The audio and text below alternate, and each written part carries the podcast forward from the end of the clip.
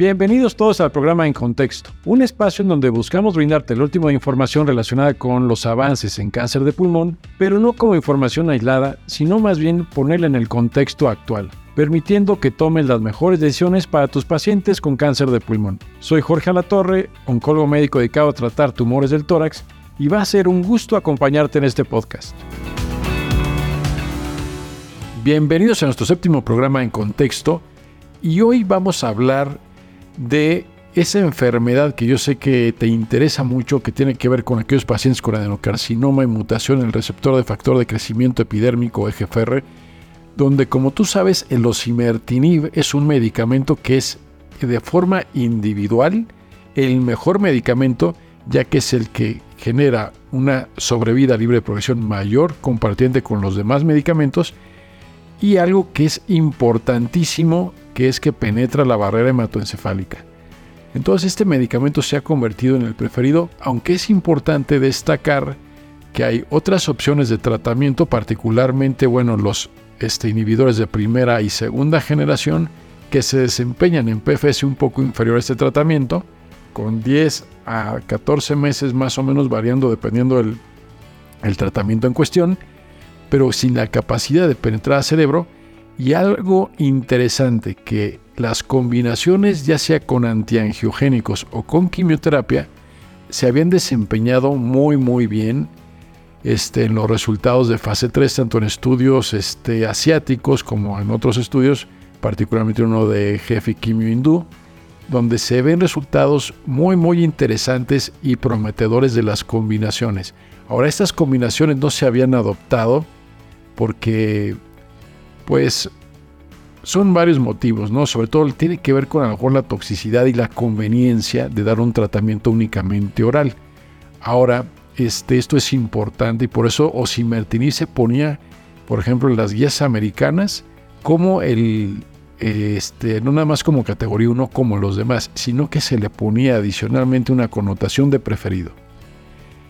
Y por eso el estudio Flaura 2 es un estudio importante que tenemos que comentar el día de hoy, que se presentó en el Mundial de Cáncer de Pulmón de Singapur 2023. Y para poder hablar de este estudio, me da mucho gusto contar con dos excelentes oncólogos médicos, amigos, que es un gusto enorme que nos acompañen para darnos sus perspectivas en relación a lo que se presentó de este estudio.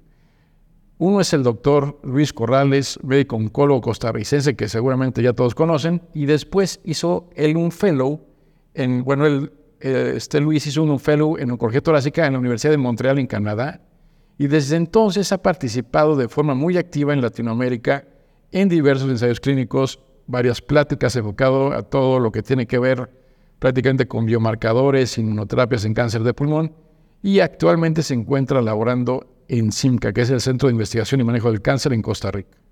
Y también contamos con la presencia del doctor Cristian Rolfo, oncólogo médico argentino, que ha desarrollado estudios en la Universidad de Amberes en Bélgica y en la Universidad de Maryland. Ha sido director de Oncología Torácica y Desarrollo de Ensayos Clínicos Tempranos en Greenbaum Comprehensive Cancer Center y actualmente se encuentra laborando en el Centro de Oncología de Tórax Cancer Institute en Mount Sinai, Nueva York, y pues él también ha participado en muchas publicaciones y actualmente se encuentra como presidente de la Sociedad Internacional de Biopsia Líquida. Y algo importante porque Luis y yo pudimos ser testigos cuando fuimos a Perú de que le otorgaron un honoris causa, cosa que nos dio mucho gusto por parte de la Universidad San Juan Bautista de Perú. Muchas gracias a los dos por acompañarme y acompañarnos aquí a todos y sobre todo por compartir el conocimiento. Muchas gracias. Eh, la verdad, un gusto estar por aquí. Muchas gracias, es un gusto, la verdad, poder compartir estos datos tan importantes. Muchas gracias. Yo empezaría primero con Luis, si, este, si nos puedes comentar un poco acerca del el Flaura 2, el diseño del estudio.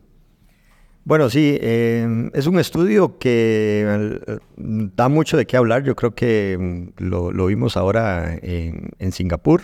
Es un estudio fase 3 que va a incluir pacientes eh, que todos tienen una enfermedad avanzada, que todos van a tener las mutaciones eh, más comunes del EGFR.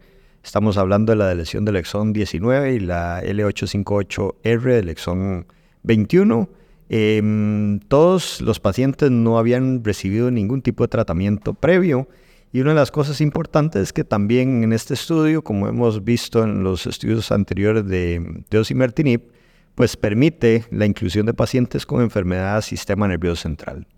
Aquí em, el estudio era de, de, dos brazos, un brazo que incluye el osimertinib como monoterapia, la dosis normal de 80 miligramos cada día, y, e, y el otro brazo sería el osimertinib a esa misma dosis, em, pero se le agrega quimioterapia, y una quimioterapia que se da eh, con un platino, ya sea carboplatino o cisplatino, y se le agrega el pemetrexed. Esto se da por cuatro ciclos y posteriormente se deja un mantenimiento de pemetrexed o simertinib. Entonces, básicamente es un estudio que em, em, busca eh, valorar la inclusión de la quimioterapia al osimertinib eh, y si esto pues va a tener em, beneficio a largo plazo, sobre todo a nivel de lo que es PFS, que es el objetivo primario del estudio.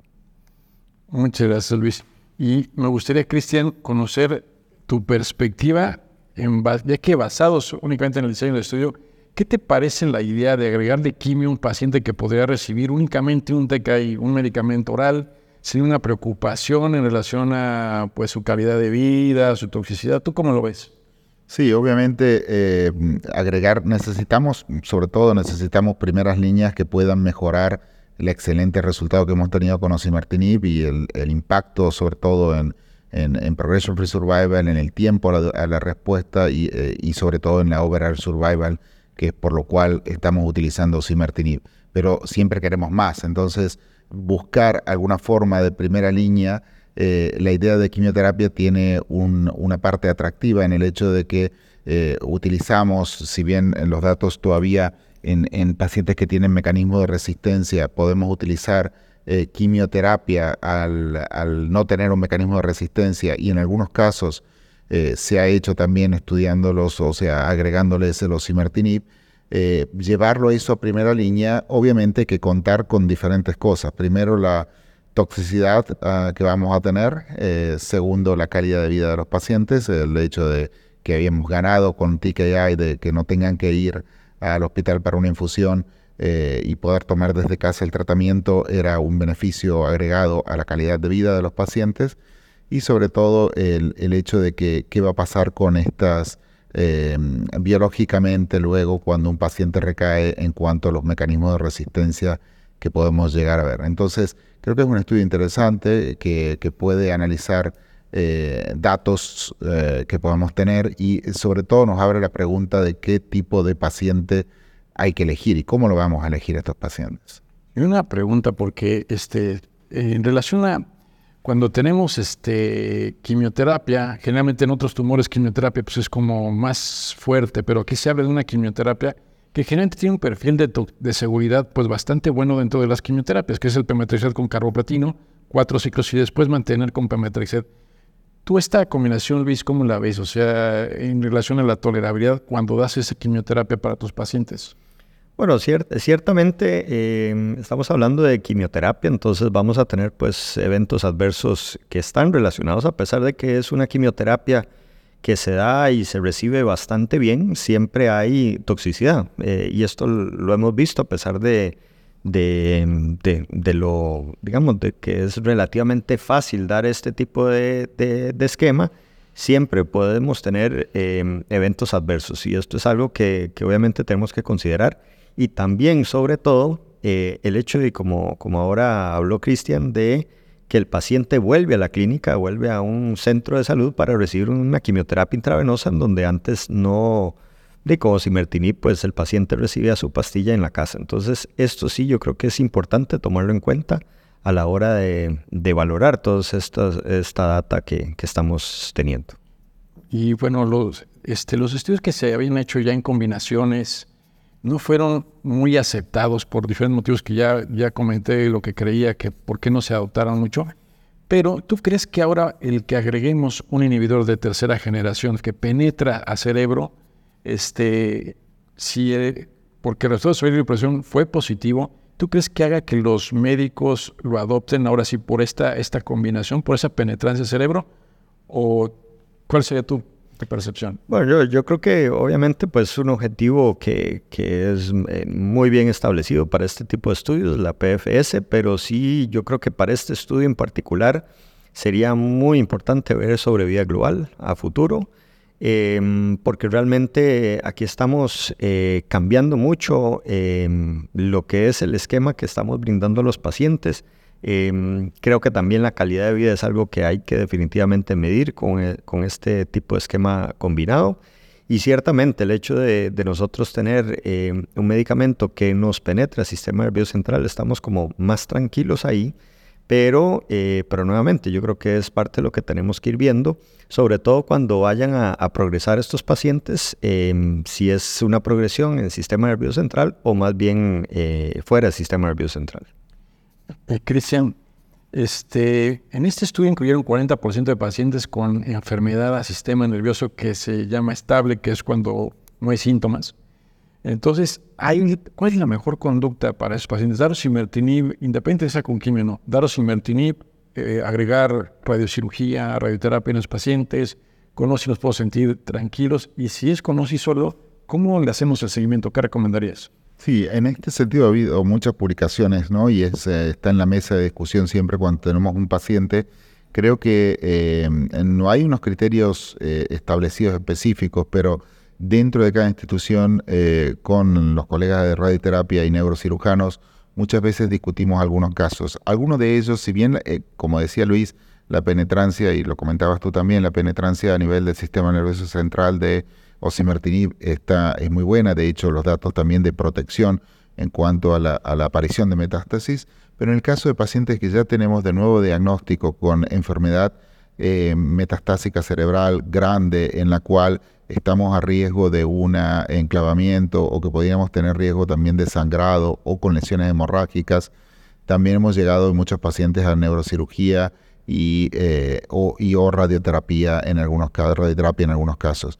Eh, la penetrancia en lesiones que son pequeñas, sobre todo, eh, aconsejamos no ir a irradiar inmediatamente porque el uso de la radioterapia eh, va a ser asociado luego a una posibilidad o, va a estar asociado en algunos casos, si no es una técnica de SRBT, que es una técnica un poco más controlada, puede tener una toxicidad más, más grande en, en, cuanto al, uso ¿no? de whole brain radioterapia, hacer radioterapia holocraneal.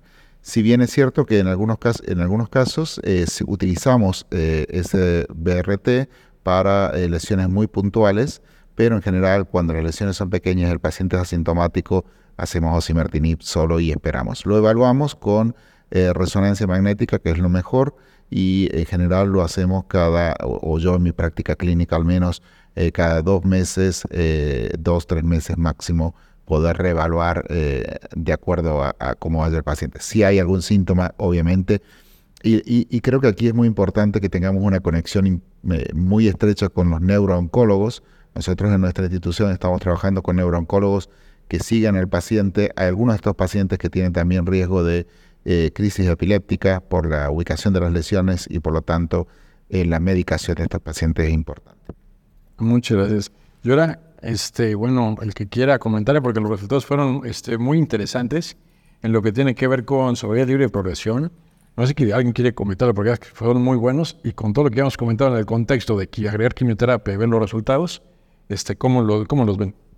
Bueno, em, eh, ya que seguimos con el tema de, brain metástasis, ¿no? de metástasis cerebrales, eh, la combinación en pacientes con metástasis cerebrales en términos de sobrevida libre de progresión fue importantísima, 24,9 meses comparado con 13,8 meses y con un eh, hazard ratio de 0.47, por lo tanto muy muy importante y ese beneficio también se observó en pacientes menos eh, agudo en cuanto a la, al hazard ratio, que fue de 0,75 y una diferencia de 27,6 eh, sobre 21 en la monoterapia, en pacientes sin metástasis cerebrales. Por lo tanto, eh, creo que aquí esto nos abre una oportunidad específica en estos pacientes y a lo mejor tener en cuenta estos datos para cuando tengamos datos también de sobrevivencia eh, poder aplicar este, este tratamiento. No sé, Luis, cuál es tu, opinión en general de, los datos.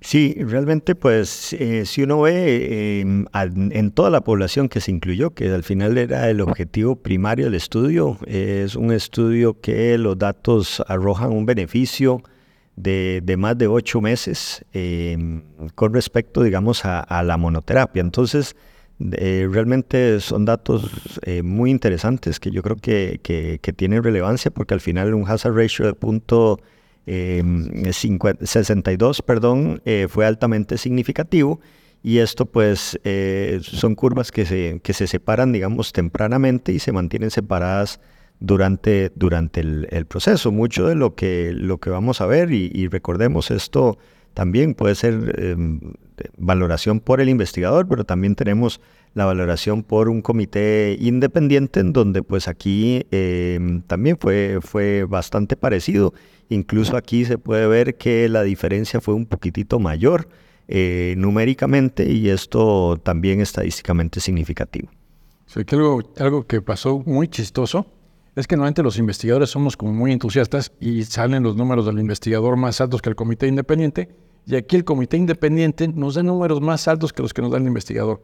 Vamos a 25.5 meses del investigador en la, combinación versus 16.7 meses de este osimertinib solo. Y el comité independiente da 29 meses versus 20 meses. Algo que se me hizo como chistoso porque generalmente es al revés. Los estudios de LK generalmente vemos esa situación al revés. Pero pues bueno. Y este, algo que me interesa ver, aunque este no es el desenlace, el desenlace principal, ¿cómo, cómo ves, Luis, la parte de la sobrevida este, a dos años? porque se ve un beneficio que es de más o menos 16% más con la combinación. ¿Esto genera alguna consideración para esta, este combo? Sí, yo, yo creo que tener a dos años un beneficio de, de, ese calibre, pues sí se vuelve algo interesante. Eh, nuevamente, esto es sobre vía libre de progresión. Al final de cuentas, pues yo creo que, que mucho de lo que queremos ir viendo es si esto al final se va a traducir en un beneficio en sobrevida global, que yo creo que es parte de lo que vamos a ir viendo eh, a futuro. Pero ciertamente em, eh, es muy llamativo un beneficio de este, de este calibre, eh, solamente con dos años de seguimiento por la sobrevida libre de progresión. Muchas gracias. Y, y Cristian, algo que pues habíamos comentado un poco, pero los exones son diferentes. Posiblemente se trate inclusive, bueno, son enfermedades, aunque CGFR pues son diferentes. Hemos entendido que exón 20 es una enfermedad diferente, exón 18 es diferente, pero exón 19 y 21 los vemos como si fueran iguales. Pero aquí algo que es importante es que se ve diferencias, particularmente en los de exón 21. bueno, los dos se ven beneficiados del combo, pero en exón 21 se ve un beneficio importante de la combinación. ¿Tú cómo ves estos resultados? A ver, son interesantes. Ya hay varios estudios que, hablamos de esta variabilidad de respuesta ¿no? en, diferentes exones y, que si bien a la hora de la aplicación clínica eh, seguimos utilizando el mismo tratamiento, es cierto que se pueden ver una diferencia en algunos, específicamente con un andamiento eh, peor para los pacientes con el exón 21. Por lo tanto, el tener una ganancia aquí de 13,9 en partiendo de 13,9 en la monoterapia y llegando a 24,7 meses en la combinación de PFS para el exón 21, es algo muy, muy eh, atractivo en, términos de poder ofrecer a estos pacientes una posibilidad más eh, para, para un factor pronóstico que puede ser diferente o predictivo que puede ser diferente. Y en el caso de eh, el exón 19, veíamos que la diferencia no es, si bien es marcada, porque son una ganancia de eh, siete meses, eh, casi ocho meses, partíamos de 19,4 en osimertinib monoterapia, que son datos parecidos a lo que hemos visto en el Flaura, y eh, el Flaura original, y llegábamos con la combinación de quimioterapia a 27,9 meses en este estudio en Progression Free Survival para elección de, para la elección del exón 19. Creo que es interesante, habría que, que ver si también esto se traduce en una mejoría en el overall survival, pero ya el hecho de tener una progression free survival es muy interesante. Bueno, y paramos algo que ahorita comentaron los dos, creo que de forma muy interesante, es que la sobriedad global, generalmente cuando hablamos de ITCAS, es un desenlace que no tiene mucho peso porque por cuestiones de diseño y por cuestiones éticas, la mayoría de estudios permitían el entrecruzamiento. Y entonces, este, de los iniciales de quimioterapia, y aquí pues ambos reciben el osimertinib, pero el encruzamiento se da al revés. El entrecruzamiento se da ahora con la quimioterapia, con pemetrexed y carbo, la progresión. Entonces, este, pues bueno, esto, eh, yo sé que el desenlace principal no es sobre vida global, pero esto qué tanto influiría, porque aquí sí consideramos que no hay diferencia en vida global, pero estamos exponiendo a los pacientes a una progresión para poder equiparar eso cuando podríamos perder pacientes ahí. ¿Ustedes cómo ven el resultado de soberanía global? ¿Es importante realmente en este estudio determinar lo que ahorita comentaron los dos que sí, pero, pero bueno, me gustaría como este, conjuntar todo esto? Sí, yo creo que la sobriedad global eh, en pacientes, cuando ya estamos hablando de TKI, eh, cobra un valor especial, porque lo que queremos, obviamente, una vez que hemos obtenido eh, una diferencia en progresión libre de enfermedad y una duración de la respuesta, queremos impactar en el tiempo a la sobrevida. En este estudio los datos son todavía inmaduros, estamos a una sobrevivencia del 27% de maduridad, por lo tanto falta mucho para poder observar cuál es el beneficio real. Eh, y, es cierto que el, hecho de poder eh, aquí en estos pacientes impactar, sería importante poder elegirlos de alguna manera. Por ejemplo, saber que si estos pacientes tienen un racional biológico diferente, si tenemos una, eh, por ejemplo, los podemos seleccionar a través de su estado clínico, es decir, pacientes con mucha enfermedad o pacientes que tengan eh, o una, un tipo de, vamos a decir, vamos, estamos haciendo actualmente una escalación en este estudio del tratamiento, estamos adicionando algo. Tenemos que mirarlo también biológicamente, con biopsia líquida, por ejemplo, ver si estos pacientes tienen una respuesta. Es decir, hay muchas preguntas que todavía eh, hacen que sea un estudio muy interesante, que no queden algunas eh, mm, todavía un tiempo para la aplicación clínica, eh, pero que obviamente abre mucha, mucho comentario y, una esperanza también en el fondo, porque vemos que los datos podemos ir mejorando lo que nos ya nos aportaba José Martín solo. Y este, ¿qué hacer, Luis? ¿Qué hacer después de una progresión al combo? Bueno, eso es uno de los grandes interrogantes que uno le quedan cuando ve este tipo de, estudios, porque pues recordemos que aquí estamos usando eh, una quimioterapia que era la que normalmente íbamos a, tener si yo tenía una progresión de osimertinib sin tener otro blanco terapéutico, eh, digamos, eh, dirigido. Entonces, ciertamente, si yo estoy em, o yo empiezo un paciente con el osimertinib más la quimioterapia, Creo que mucho de esto va a depender eh, definitivamente de la posibilidad o no de hacer una, una biopsia al sitio donde está progresando, incluso pues valorar la biopsia líquida. Em, posteriormente pues saber bien qué mecanismo de resistencia puedo estar teniendo. La otra parte importante es el tiempo desde que yo empecé la quimioterapia. Recordemos que esto es un estudio que utiliza platino, pemetrexed durante cuatro ciclos, ¿verdad? Pero después se mantiene con Pemetrexed. Entonces, si yo tengo mucho tiempo desde que yo dejé de usar el platino, pues también pensar en la posible inclusión del platino en ese momento. Ahora también, em, si yo tengo un paciente que más bien es tiempo o un poco tiempo después de haber terminado el platino con Pemetrexed, pues aquí ya tenemos que empezar a valorar otro tipo de abordajes, eh, otro tipo de quimioterapia tipo Cetaxel, podemos valorar la inclusión o no de antiangiogénicos. Em, entonces yo creo que esto nuevamente se vuelve, em, eh, parte de ir persiguiendo, digamos así, la, la, enfermedad. Ciertamente creo que buscar la rebiopsia es importante, pero si no vamos a tener ningún otro blanco terapéutico, al final pues tenemos que valorar cuándo está progresando el paciente y el tiempo que eh, tiene el paciente desde la última aplicación de la, quimioterapia eh, dual. Luis, ahorita que comentas, en relación con la respuesta, los grupos se ven muy, muy similares, pero la duración de la respuesta de ser de 15 meses con OSI se pasa a 24 con la combinación. ¿Esto te genera alguna consideración? Claro, yo, yo creo que, bueno, eh, ciertamente sí, el, la, tasa de respuesta fue muy similar, pero sí la duración fue mucho mayor. Estamos hablando casi de una ganancia de, de nueve meses. Esto yo creo que que tiene que ver em, o podría tener que ver con algunos mecanismos de resistencia que con la quimioterapia se pueden estar, eh, digamos, evitando. Entonces, pues el paciente definitivamente va, va a durar más antes de, empezar a progresar. Esto posiblemente va a tener em, relación a lo que es un beneficio de sobrevida global del paciente, pero bueno, esto es parte también de lo que necesitamos todavía esperar eh, para eh, una maduración mucho mayor del estudio. Es Cristian, y vamos a hacer un, bueno, este estudio va a ser una evaluación de ctDNA para evaluar tanto resistencias como el dinamismo.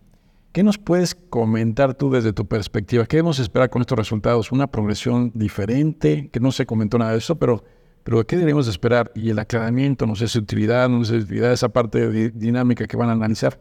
¿Qué nos puedes comentar desde tu punto de vista?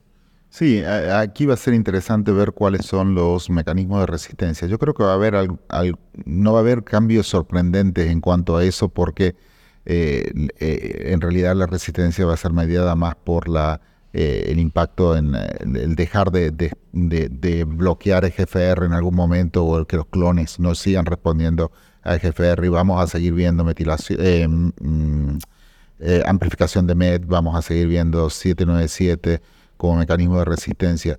Pero la pregunta aquí es cuál es el rol, por ejemplo, de tratamientos nuevos. En este caso, eh, hemos visto en este congreso que el Empower 151 eh, en población EGFR resultó ser negativo y por otro lado el estudio, eh, em, el estudio que hemos visto de Durvalumab, Tremelimumab, que es el, Luminosity también, dio algunos, pues, perdón, el Illuminate, que era durvalumab, tremelimumab eh, y quimioterapia en EGFR mutado, seguido a la progresión eh, de, en, en, EGFR, en inhibidores de EGFR, dio algunos datos interesantes en cuanto a respuestas objetivas. Por lo tanto, no está claro cuál va a ser el rol de la inmunoterapia en estos pacientes y eh, obviamente estrategias como la biopsia líquida van a poder ayudarnos a, a, identificar pacientes que son respondedores. Estamos hablando también del clearance de la, del DNA de la mutación en el DNA de estos pacientes en circulante. Por lo tanto, muchas preguntas. Eh, también han hecho una colección de biopsia líquida. Vamos a esperar los resultados. Y, bueno, eh, creo que, si bien es un estudio que sorprende en cuanto al PFS, no es una sorpresa muy global lo que vemos en cuanto a la quimioterapia, adición de quimioterapia, porque sabemos que quimioterapia sigue siendo en cáncer de pulmón una, una piedra fundamental ¿no? en, el tratamiento de muchos pacientes y de hecho en pacientes con EGFR en los cuales no tenemos un mecanismo de resistencia eh, identificado, la quimioterapia ha rescatado a muchos pacientes también eh, de progresiones. Entonces eh, es una estrategia a analizar y, y, bueno, y contentos de haberlo hecho contigo.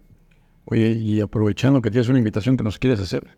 Sí, obviamente, eh, están todos invitados al Congreso de Biopsia Líquida, al Congreso Anual de la Sociedad Internacional de Biopsia Líquida, eh, que lo estamos realizando este año en Madrid, el 19 al 21 de noviembre en España, y también estará disponible on demand muchas de las charlas, por lo tanto, visiten el sitio web eh, ilslb.info.info y ahí van a tener toda la información necesaria y esperamos que puedan participar. Muchas gracias por mencionarlo. Oigan, pues muchas gracias a los dos por haber este, querido participar en este podcast. Creo que fue de mucho provecho porque la verdad es que sí son muchas cosas que podemos seguir platicando y platicando este tema y filosofando. Pero aquí luego tiene que ver un poco este, la percepción de estos resultados, más el médico, más el perfilamiento que vayamos entendiendo los pacientes. Es un resultado positivo por todos lados, pero donde la adopción puede ser que no sea la que queremos y todavía falta resultados de seguridad global, como comentamos. Pero pues la es que un verdadero placer y este, no sé si quieren dar algún mensaje de cierre para la audiencia. No, muchísimas gracias por la invitación. La verdad, eh, nuevamente es un, estudio muy interesante. Tenemos que ver la aplicabilidad en, nuestros pacientes en el diario eh, vivir. Eh, también, obviamente, la parte de acceso, si esto es algo que va a ser algo, em, digamos, posible o no en, muchos lugares de América Latina.